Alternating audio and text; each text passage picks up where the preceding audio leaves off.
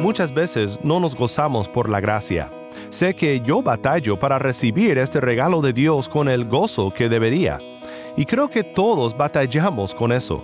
Es muy extraño cómo funciona la gracia de Dios. Por ser gracia gratuita, nos debería de llenar de gozo, pero muchas veces simplemente choca con nuestro orgullo, porque la gracia dice que nos hace falta algo que nunca tendremos por nosotros mismos.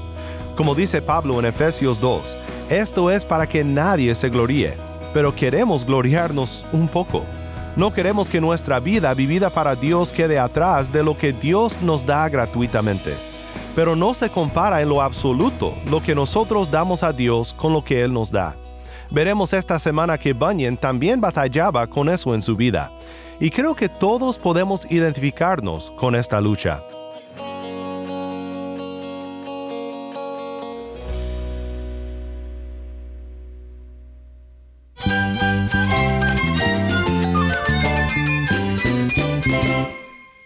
Jesús es nuestro Salvador, nuestro amigo. Cristo es mi guía. Cristo significa todo, pero en primer lugar mi Salvador, mi refugio en tiempos difíciles. Él es nuestra fortaleza. Es la salvación, es la vida eterna. Bueno, Cristo es, es vida. Él es suficiente. Él es el héroe de esta gran historia. Cristo para mí es mi todo. Es todo. Estás escuchando a El Faro de Redención. Cristo desde toda la Biblia para toda Cuba y para todo el mundo.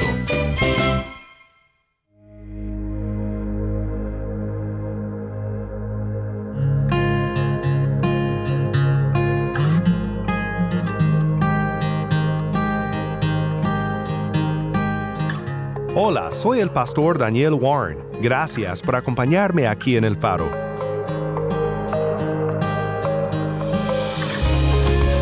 Esta semana regresamos con una de nuestras series recurrentes y la verdad estoy muy emocionado. La serie se titula Cristianos que debes conocer y te quiero presentar a un autor y predicador histórico, muy humilde y lleno de amor para Cristo. Su nombre es John Bunyan y si lo conoces, probablemente lo conoces por su alegoría literaria sobre la vida cristiana, un libro titulado El progreso del peregrino.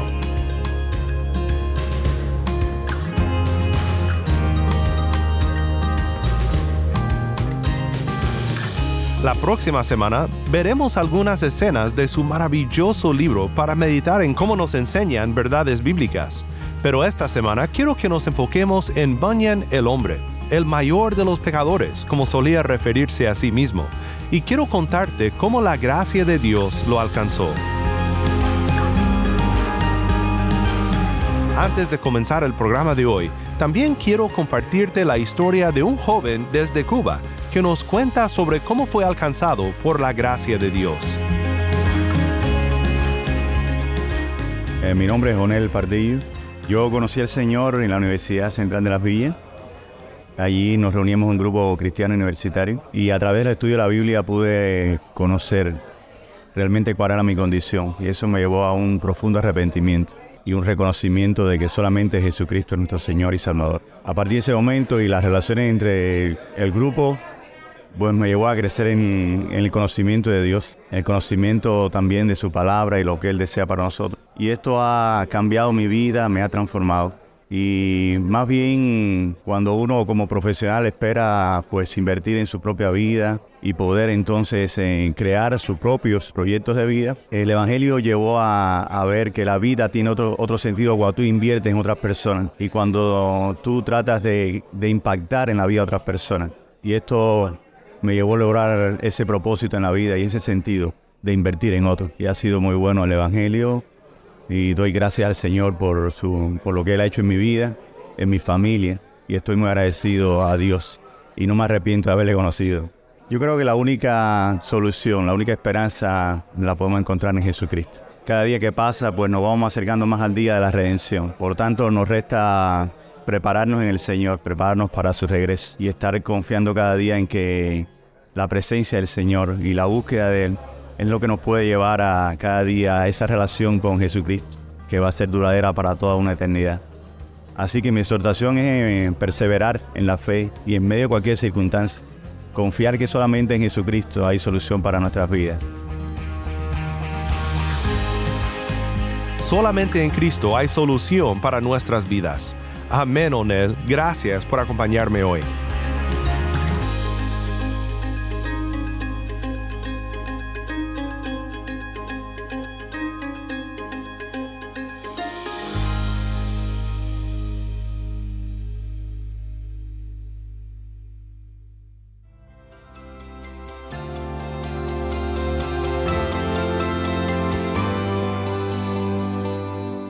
En el programa de hoy comenzamos una serie recurrente titulada Cristianos que debes conocer.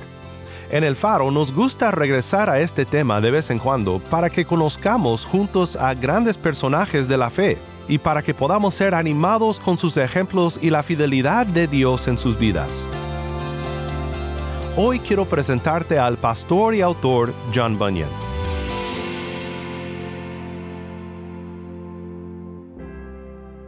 John Bunyan es reconocido como el autor del libro El progreso del peregrino, un libro del cual hemos leído en ocasiones aquí en el Faro. El progreso del peregrino después de la Biblia tiene la distinción de ser el libro más vendido en la historia. La próxima semana pasaremos más tiempo en el progreso del peregrino, pero para que conozcamos un poco mejor a este hombre, quiero pasar algunos días pensando en otro libro que Bunyan escribió, su autobiografía, titulada Gracia Abundante para el mayor de los pecadores. Solo el título del libro te revela mucho sobre quién era ese humilde siervo de Dios. Bunyan fue hijo de un calderero, un soldador o un ojalatero. Nació en Bedfordshire, Inglaterra, en 1628. Bunyan no tuvo una gran educación. Fue un hombre sencillo, un calderero como su padre. Pero después de un tiempo en la iglesia notaron que Bunyan tenía una facilidad de palabra y una buena manera de enseñar la Biblia, así que lo pusieron a predicar. Poco después, por cuestiones de la libertad religiosa en Inglaterra, en ese entonces, Bunyan quedó encarcelado. Fue durante ese periodo de su vida que Bunyan escribió La Gracia Abundante, su autobiografía, y también El Progreso del Peregrino. Estuvo encarcelado de los años 1661 a 1672 y nuevamente en 1678 por seis meses más. Diez años después, en 1688, Bunyan murió. Se enfermó después de cabalgar bajo una tormenta para pastorear a una familia. Bunyan dejó un gran legado de recursos pastorales y fue un gran ejemplo de entrega al Señor. Pero Bunyan no era orgulloso. No, Bunyan estaba muy en cuenta de su necesidad de la gracia de Dios. El título completo de su autobiografía es La gracia abundante para el mayor de los pecadores, o un relato breve de la gran misericordia de Dios en Cristo hacia su humilde servidor, John Bunyan. Los libros puritanos siempre tenían títulos larguísimos. Ese título está muy lleno de significado. Tal vez suene familiar la primera parte la gracia abundante para el mayor de los pecadores. Y si es así, es porque Bunyan lo tomó de dos versículos de la Biblia, de Primera de Timoteo 1.15, una de las palabras fieles de las cartas de Pablo, y de Segunda de Corintios 9.8 palabra fiel y digna de ser aceptada por todos. Cristo Jesús vino al mundo para salvar a los pecadores, entre los cuales yo soy el mayor. Y también Dios puede hacer que toda gracia abunde para ustedes, a fin de que teniendo siempre todo lo suficiente en todas las cosas, abunden para toda buena obra. De allí Bunyan tomó el título para su testimonio. Era el mayor de los pecadores, pero había experimentado la gracia de Dios hacia él en Cristo Jesús. Este título realmente nos da un buen resumen de cómo debemos de considerar nuestra relación con Dios y cómo debemos de pensar en la obra redentora de Dios hacia nosotros. Gran misericordia para grandes pecadores. Qué hermoso, ¿verdad? La gracia, este don de Dios es el regalo más grandioso que jamás pudiéramos haber recibido debe de llenar nuestros corazones de gozo, tal como un niño cuando le amanece un regalo hermoso en Navidad, pero multiplicado por mil.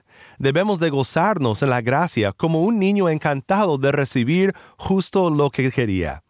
Pero muchas veces no nos gozamos por la gracia. Sé que yo batallo para recibir este regalo de Dios con el gozo que debería. Y creo que todos batallamos con eso. Es muy extraño cómo funciona la gracia de Dios. Por ser gracia gratuita, nos debería de llenar de gozo, pero muchas veces simplemente choca con nuestro orgullo, porque la gracia dice que nos hace falta algo que nunca tendremos por nosotros mismos. Como dice Pablo en Efesios 2, esto es para que nadie se gloríe, pero queremos gloriarnos un poco. No queremos que nuestra vida vivida para Dios quede atrás de lo que Dios nos da gratuitamente.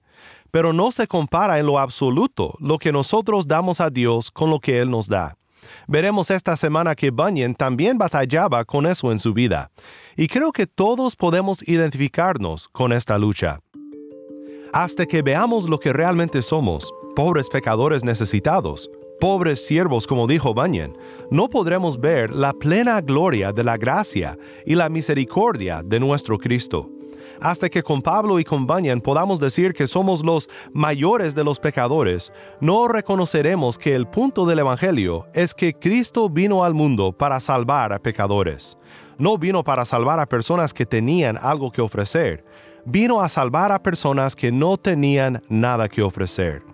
Déjame darte dos ejemplos de las Escrituras, dos pasajes que nos aseguran que cuando recibimos la gracia es totalmente gratuita y como no hay nada que nosotros hayamos hecho para merecerla. El primer texto es Romanos 5, 6 al 8, que dice, Porque mientras aún éramos débiles, a su tiempo Cristo murió por los impíos, porque difícilmente habrá alguien que muera por un justo, aunque tal vez alguno se atreva a morir por el bueno pero Dios demuestra su amor para con nosotros en que siendo aún pecadores, Cristo murió por nosotros. Nosotros siendo débiles, pecadores, inmerecidos, aún así Cristo nos ofreció su gracia. Y no es nada nuevo. Siempre que Dios llama a su pueblo, ha sido por su gracia. Estoy pensando también en Deuteronomio 7, 7 al 8, que nos habla de cuando Dios escogió a la nación de Israel para sus propósitos, y dice, el Señor no puso su amor entre ustedes, ni los escogió por ser ustedes más numerosos que otro pueblo, pues eran el más pequeño de todos los pueblos, más porque el Señor los amó y guardó el juramento que hizo a sus padres.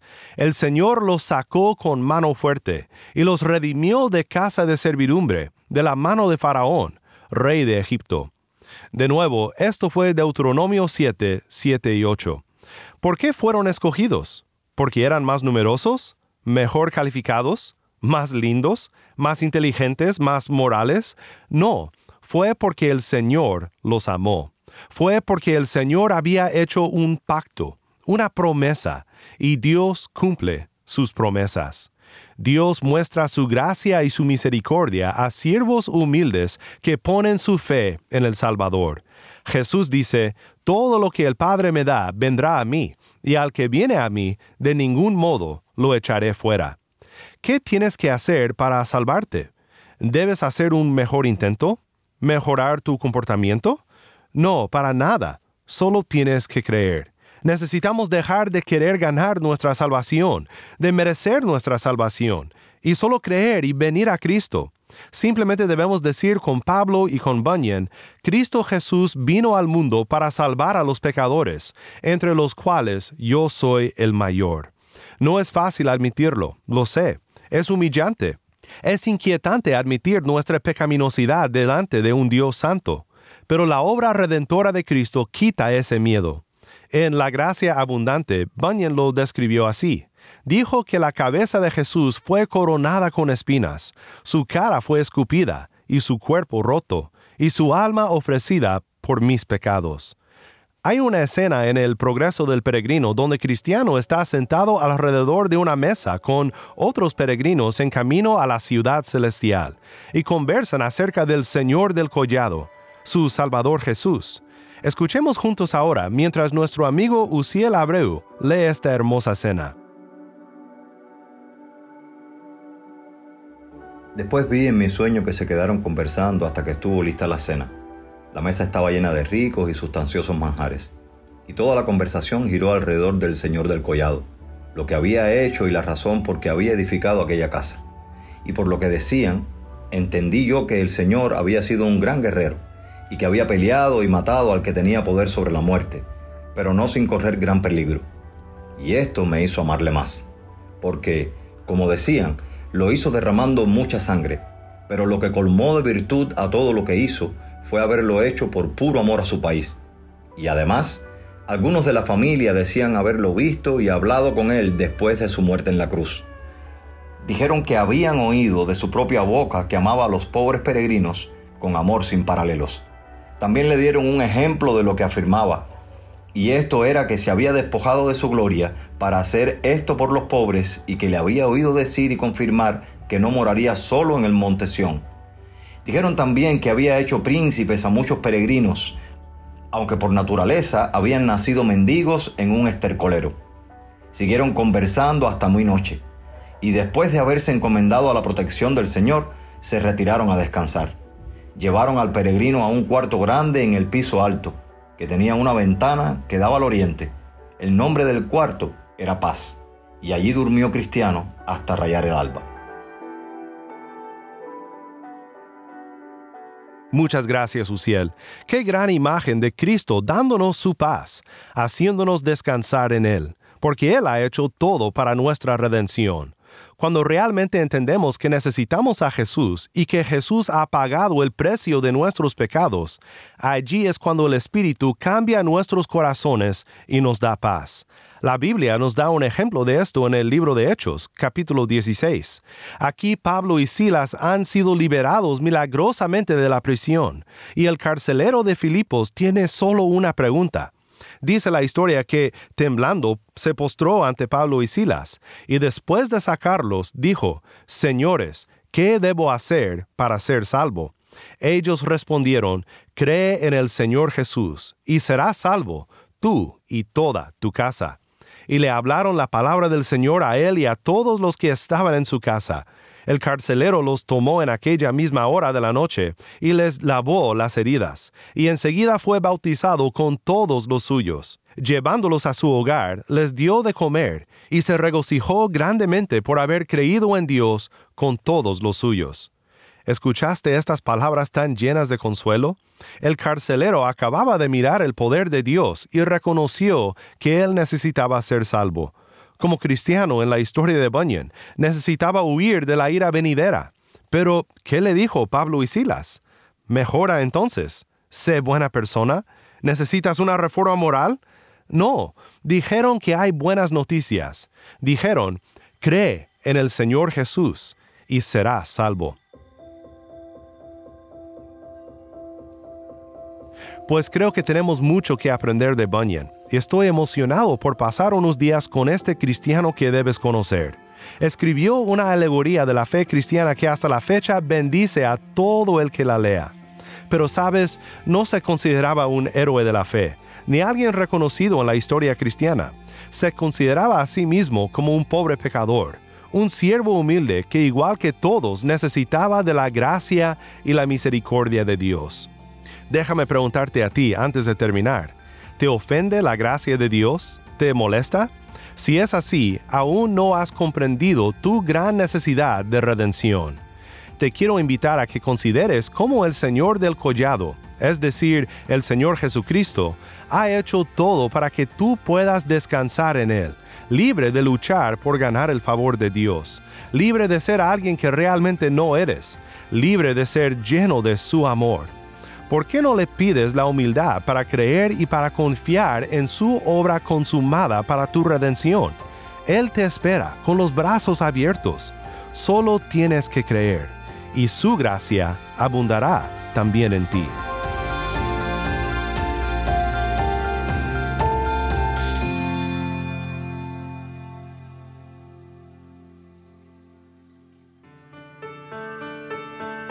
Soy el pastor Daniel Warren y esto es el faro de redención.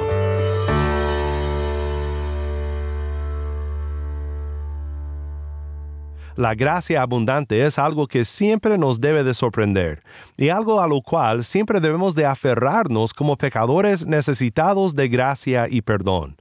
Creo que aprenderemos mucho sobre la gracia estas dos semanas. Primero de la vida de Bunyan y luego de su imaginación santa, describiendo verdades bíblicas de una manera muy hermosa e impactante. No te pierdas la oportunidad de ser bendecido por este siervo humilde, pero muy efectivo de Dios. Oremos juntos para terminar. Señor, gracias te damos por cómo has usado Bunyan en la historia de tu pueblo. Y te damos gracias por cómo tu gracia abundante nos sigue sorprendiendo cada día de nuestras vidas. Ayúdanos a comprender lo necesitados que somos de tu misericordia. Quita de nosotros todo orgullo y ofensa al mensaje de tu gracia. Y oramos para que nosotros seamos un testimonio al mundo de tu amor. En el nombre de nuestro Señor Jesús oramos. Amén.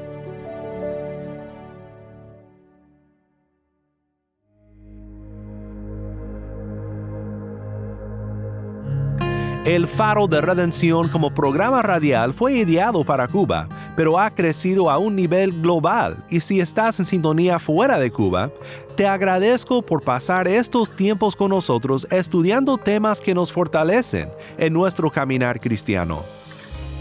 ¿Tienes una historia que contarnos sobre cómo el faro de redención está impactando tu vida? Mándanos un correo electrónico a ministerio arroba el faro de Nuevamente nuestro correo electrónico ministerio arroba el faro de O si te es más fácil, puedes enviarnos un mensaje de voz en WhatsApp. Nuestro número es 1786-373-4880. Nuevamente nuestro número de WhatsApp 1786-373-4880. Y no olvides que también nos puedes seguir en las redes sociales, en Facebook, Instagram y Twitter. Solo busca el faro de redención. Allí encontrarás más contenido durante la semana para animarte en tu fe y para mantenerte informado sobre el ministerio de El Faro. Para más información sobre este ministerio y sobre cómo tú puedes formar parte de nuestra misión, visita nuestra página web elfaroderedención.org.